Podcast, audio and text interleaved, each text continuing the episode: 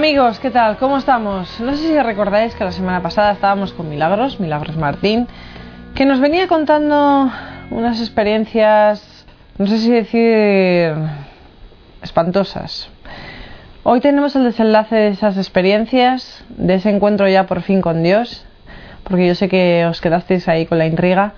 Pero bueno, no me alargo más. Aquí tenéis a Milagros. Milagros. Bueno, nos habíamos quedado nos estabas contando cosillas sobre el Reiki, sobre... Bueno, pero a ver, ¿de qué fuerza, de qué energía concretamente estamos hablando, Milagros? Ellos, a través de la invocación a figuras geométricas y a entidades energéticas, que ellos te abren el canal, o sea, ellos te inician en abrirte esa capacidad de entrar en contacto con una entidad que ellos llaman de la energía Reiki, pero bueno, no me alargo más. Aquí tenéis a Milagros. Milagros. Bueno, nos habíamos quedado nos estabas contando cosillas sobre el Reiki, sobre... Bueno, pero a ver, ¿de qué fuerza, de qué energía concretamente estamos hablando, Milagros? Ellos, a través de la invocación a figuras geométricas y a entidades energéticas, que ellos te abren el canal, o sea, ellos te inician en abrirte esa capacidad de entrar en contacto con una entidad que ellos llaman de la energía Reiki. Esto es un camino que abrió un japonés muy metido en el mundo esotérico.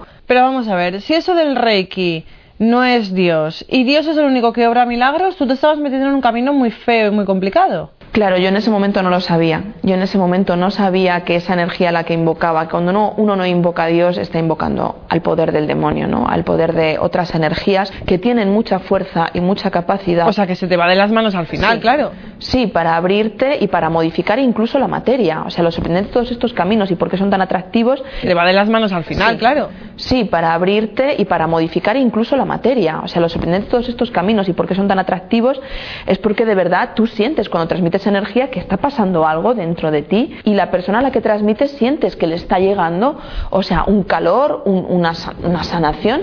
Entonces, eh, tú sientes que algo está sucediendo. ¿A qué invocas? Ellos te dan figuras geométricas eh, a las que tú estás invocando, con palabras a las que tú estás invocando. Claro, luego yo he aprendido que son entidades que están funcionando desde el lado del maligno, evidentemente no tienen nada que ver con Dios. ¿Qué sucede también? Sucede que tú entras en contacto con lo sobrenatural, yo empezaba a tener visiones, empezaban a suceder cosas en mi casa muy difíciles de explicar, ¿no? O sea, entraríamos en cosas que te hacen cuestionarte que te estás volviendo loco, literalmente. O sea, todo el efecto Poltergeist, este del que se habla, sucede. Empiezas a tener visiones de entidades y con cosas que dices, ¿qué está pasando? O sea, yo no me atrevía ni siquiera a contárselo a nadie porque crees que te estás volviendo loco, ¿no? Y a mí me ofrecieron estos edades y con cosas que dices, ¿qué está pasando? O sea, yo no me atrevía ni siquiera a contárselo a nadie porque crees que te estás volviendo loco, ¿no? Y a mí me ofrecieron estos amigos de Reiki irme a hacer un curso de chamanismo, porque está todo mezclado, de una limpieza de temascales a Navarra, a una casa de retiro donde vas a hacer una limpieza energética de alguna forma, ¿no? O sea, te metes como en unas saunas, a través del calor, llevan a, estados alterados un poco de conciencia a través de oraciones y de recitar ciertos mantras. Y bueno, la casa era además con alimentación macrobiótica, a mí me parecía como interesante, todo mezclado, o sea, el reiki con el chamanismo, con la alimentación macrobiótica, pues es un poco así, ¿no? Entonces, bueno, pues yo elegí irme a, este retiro porque tampoco tenía algo que hacer en el puente del Pilar y yendo hacia por la Nacional 1 creía que iba a llegar allí a Navarra, de repente en el kilómetro 200 me entró un sueño que no podía podía seguir conduciendo, pensé que realmente podía tener un accidente si seguía. Y de repente, la Nacional 1 creía que iba a llegar allí a Navarra, de repente en el kilómetro 200 me, entró un sueño que no podía podía seguir conduciendo, pensé que realmente podía tener un accidente si seguía. Y de repente vi un cartel que ponía Lerma. Yo no conocía Lerma ni hablaba nunca hablar de Lerma. Entonces a mí me sonó a Duerma. Era lo que yo sentía, no era Lerma, era Duerma. Me metí con mi coche, me desvié y paré enfrente de unas rejas de allí, de un monasterio grande que había, yo me eché a dormir, eché el asiento para atrás y sentí que no podía seguir conduciendo. Me bajé del coche, di una vuelta por el pueblo. Yo iba bastante desequilibrada porque otra de las cosas que, sucedía es que de repente empezaban a suceder cosas, empezabas a ver lenguajes de la providencia en todo lo que aparentemente veías, creías seguir al Espíritu dentro de ti, empezabas a guiarte por las señales, ah, esto es una señal de Dios, esto tengo que seguirla, ¿no? Recuerdo ver un cartel, lo cuento así como para exponerme hasta qué punto la locura que ponía, Miguel Ángel, revelado en 30 minutos. Era un cartel de una tienda de fotografía. Claro, yo parecía estar leyendo, o sea, un mensaje Miguel que ponía Miguel Ángel, revelado en 30 minutos. Era un cartel de una tienda de fotografía. Claro, yo parecía estar leyendo, o sea, un mensaje Miguel Ángel, revelado en 30 minutos, como si en 30 minutos empezase a, fuese a suceder algo que se me iba a revelar. O sea, el punto en el que uno puede llegar a, cambiar, ¿no? O sea, los mensajes o los mensajes que crees que te llegan a través de todo, bueno, al final la verdad es que yo creo que sucedió que a los 30 minutos pasó, pasó, pasó un milagro del Señor y aquello fue real, pero porque veáis hasta qué nivel uno puede llegar a perder el contacto con la realidad, ¿no? En estos cursos de insight y todo esto te hacían ver ya mensajes en todo, ¿no? En todo crees ver un mensaje de Dios. Cuando yo me iba a ir en el coche, me, me, me iba a subir en el coche, sí que sentí que las puertas del convento estaban abiertas y sí que sentí un impulso a entrar allí. Me llamó la atención. Entré, la iglesia estaba abierta y no había nadie. Me puse de rodillas porque yo empezaba a tener un contacto con, con el Señor dentro de mí, aunque no había descubierto a Cristo, pero me iba a ir en el coche, me, me, me iba a subir en el coche, sí que sentí que las puertas del convento estaban abiertas y sí que sentí un impulso a entrar allí. Me llamó la atención. Entré, la iglesia estaba abierta y no había nadie. Me puse de rodillas porque yo empezaba a tener un contacto con, con el Señor dentro de mí, aunque no había descubierto a Cristo propiamente. Yo le pedía ayuda, le leía en los evangelios y yo pedí ayuda en ese momento. Es ¿por qué he caído aquí? ¿Qué hago aquí? ¿Qué me está pasando, no?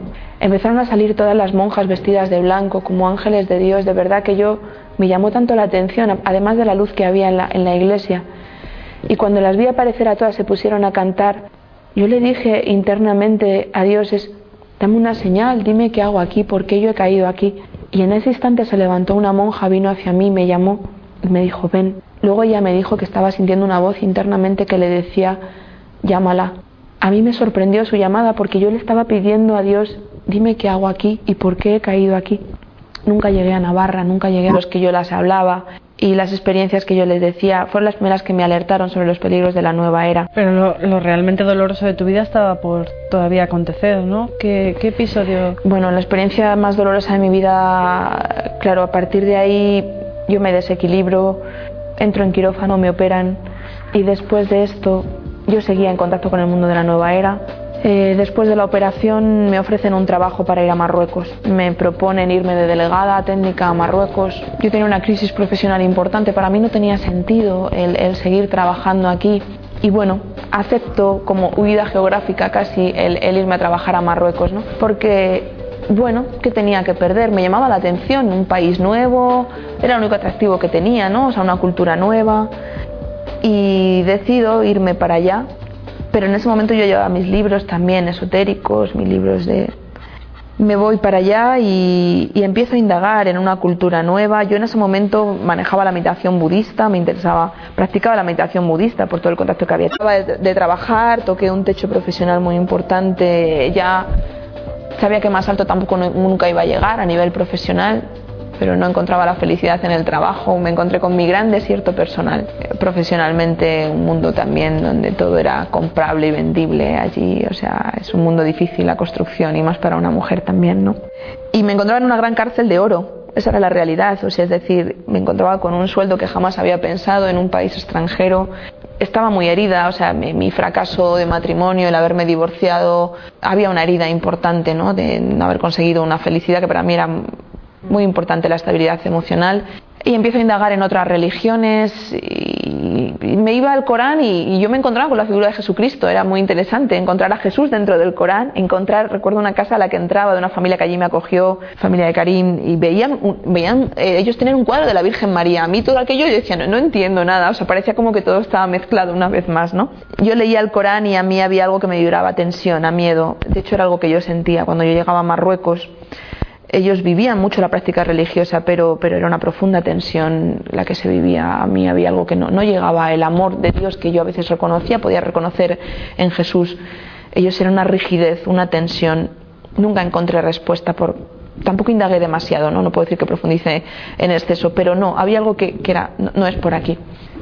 Eh, nada más llegar a España hice una suplencia en un centro de Reiki para una compañera que, que, no podía seguir trabajando y en esa espiral en la que yo me iba adentrando y en ese laberinto que es la nueva era, pues pasó por allí una conferencia a tan solamente un día de irme de, de, aquel centro y de terminar aquella suplencia. Una conferencia sobre un curso de milagros. Recuerdo claramente la cara del maestro cuando, cuando entró. Quizás nunca he visto a nadie tan parecido a Jesucristo. Me llamó mucho la atención su aspecto, el pelo largo, su rostro. Eh, yo no pensaba entrar, pero me invitó a entrar. Es no vas a entrar, es un curso sobre ti. Aquello fue como una, como si supiera, ¿no? O sea, dónde tocar. Entré a escuchar aquella conferencia. Me pareció muy interesante porque aquella conferencia hablaba de cómo nosotros creamos nuestra realidad con nuestro pensamiento. Por eso de ahí un curso de milagros, porque el curso de milagros lo que considera es que tú con tu mente creas tu realidad, ¿no? O sea, cómo con tus pensamientos estás continuamente creando tu realidad y cómo si tú cambias la película que hay dentro de ti, que es tu inconsciente, vas a cambiar la realidad externa, ¿no? Y cómo a través del conocimiento de Dios tú vas a llegar a alcanzar tu contacto con Él, es puro gnosticismo, ¿no? Yo me fui de aquella charla sin llevarme ningún teléfono, ningún contacto de esta persona. Yo le hablo de Jesucristo y de mi relación con el curso de milagros. Él empieza a entender la relación con Jesús porque el curso eh, coge las enseñanzas, hay más de 50 citas de la Biblia unidas a todo el tipo de... está escrito por una psiquiatra, entonces une todo el tema de la psicología y de la psicoterapia del autoconocimiento de nuestro propio ego, de la sombra dentro de nosotros, de la necesidad de bajar a la sombra, de como una kenosis, un descendimiento. Entonces, una vez más, es como una composición muy bien armada con todo el planteamiento del gnosticismo también, o sea, de como la gnosis, ¿no? O sea, cómo hemos llegado hasta esta realidad, cómo se crea el mundo de la materia, o sea, es, es extensísimo. Entonces yo me marcho de aquella reunión sin tener un contacto con, con esta persona. Cuando, cuando llego a casa en un momento dado siento lo del curso de milagros y abro una revista que se llama Espacio Humano y justamente abro y allí está el mensaje, eh, el, anuncio, un curso de milagros y un móvil. O sea, estas son las cosas que te llevan a pensar que las cosas son de Dios. O sea, ¿por qué tienes en ese momento ese pensamiento? Coges una revista, tú abres, está ahí un teléfono, llamas y es esta persona con la que habías visto. O sea, a mí discernir los milagros del demonio, esto me ha, me ha costado mucho tiempo darme cuenta de que el demonio también es providente. O sea, que también utiliza esa aparente providencia, discernir qué es de Dios y qué es del maligno. O sea, maligno tiene mucho poder, actúa también en nuestra realidad y te hace creer, entonces poner todo con distancia a lo que está sucediendo, ¿no? Yo, claro, ¿cómo no pensar que tengo este pensamiento, que encuentro esta revista, que está este teléfono, ¿cómo pensar que aquello no viene del Espíritu de Dios?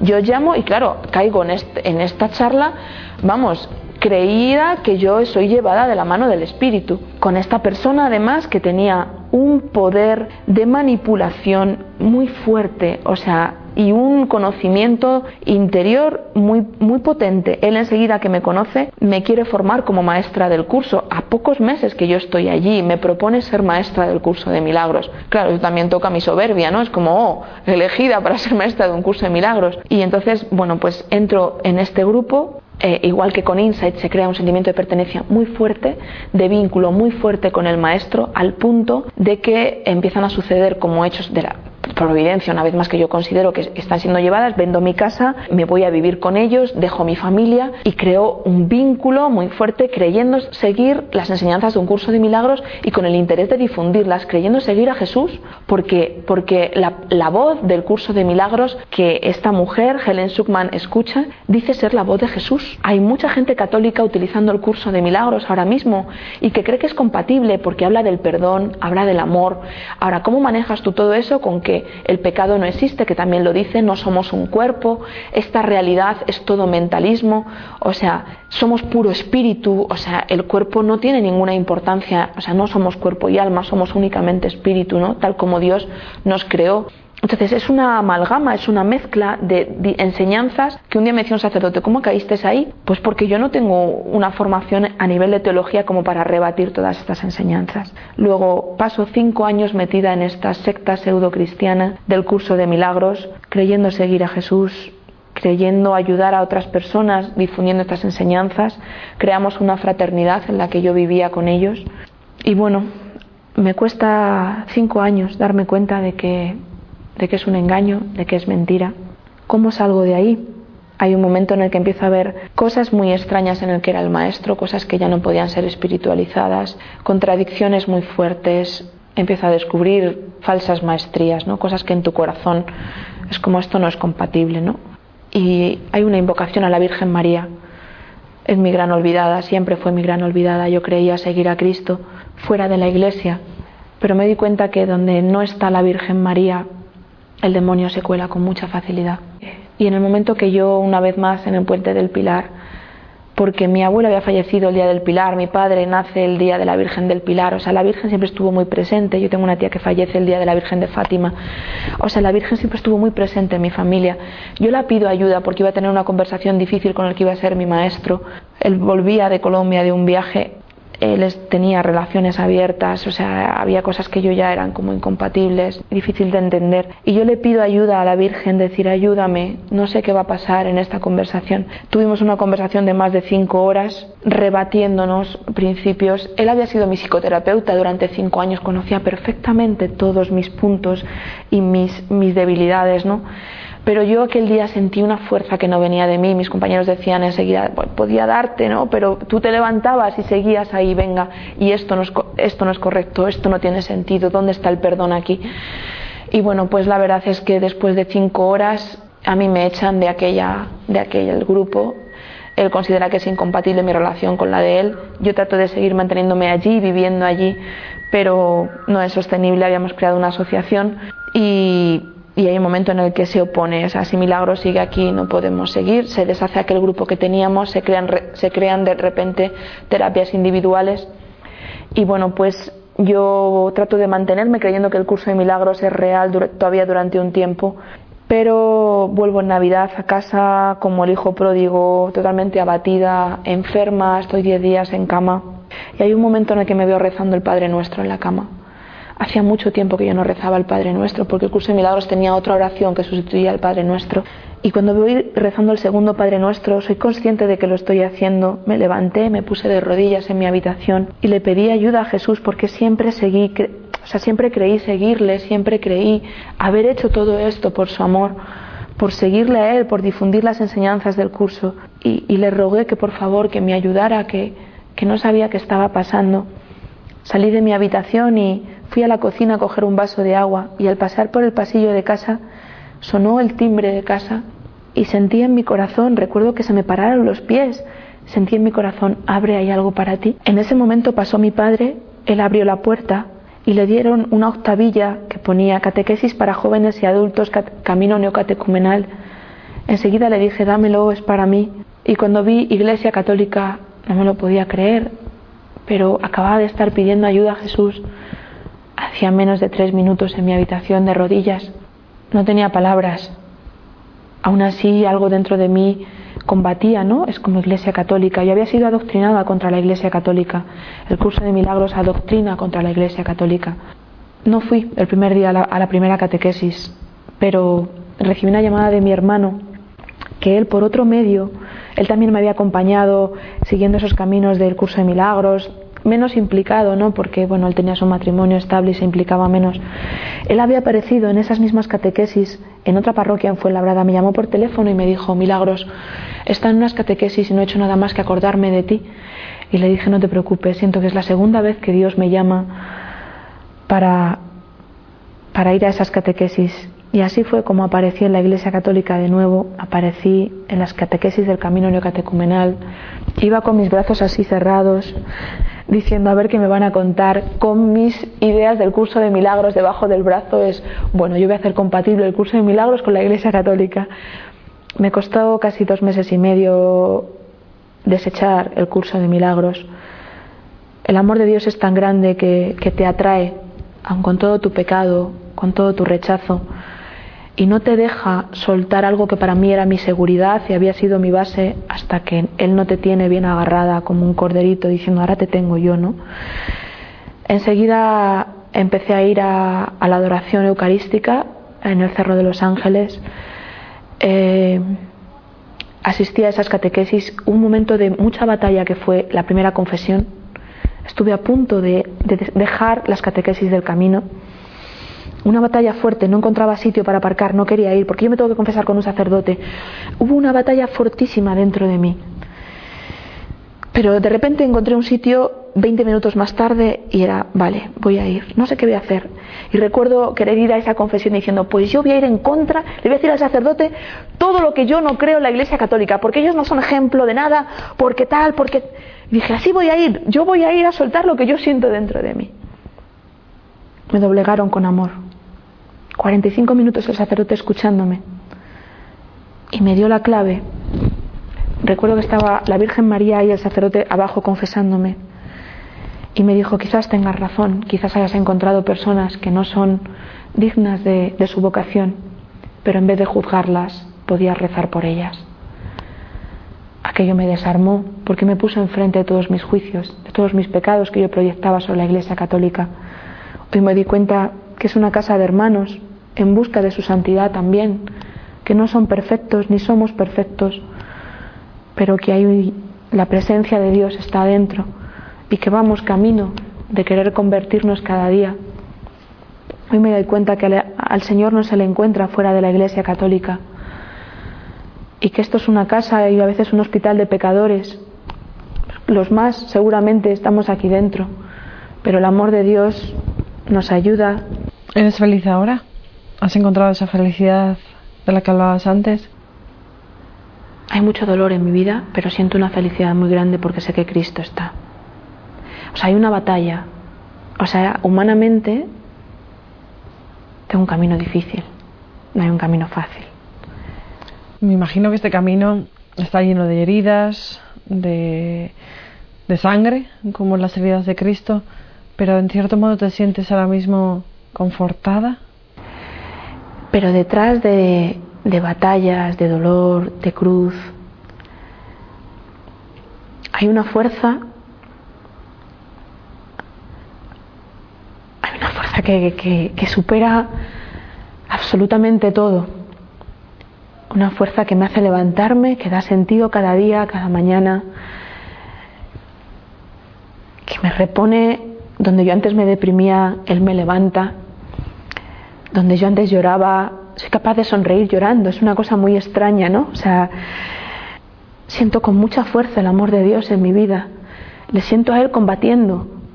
No soy yo, humanamente yo me caigo, humanamente yo no puedo, humanamente veo mi miseria, veo mis heridas, veo mis cansancios, pero, pero hay toda una fuerza detrás a veces siento como, como si Él se metiera, como si, como si mis manos se extendieran, como, como si mis pies se levantaran.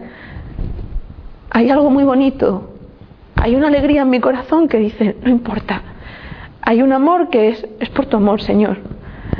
Es por tantos, o sea, es como una obra que es, sí, vamos, podemos hacerlo, o sea, se puede, Señor.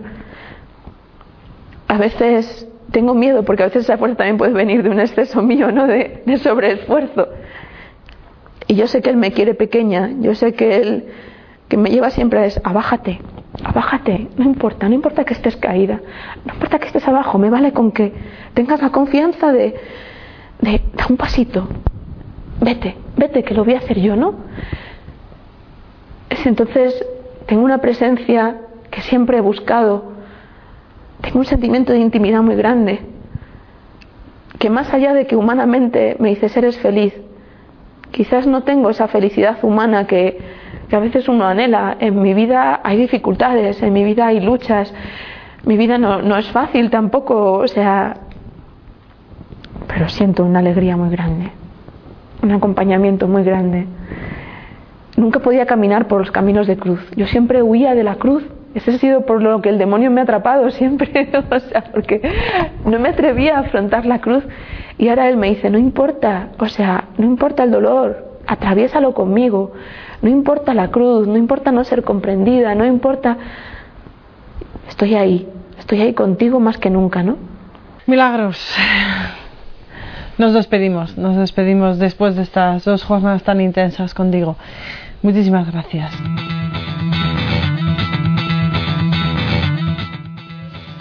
Amigos, escuchando Milagros estos días, eh, me doy cuenta de que mm, estamos perdidos, no, perdidísimos.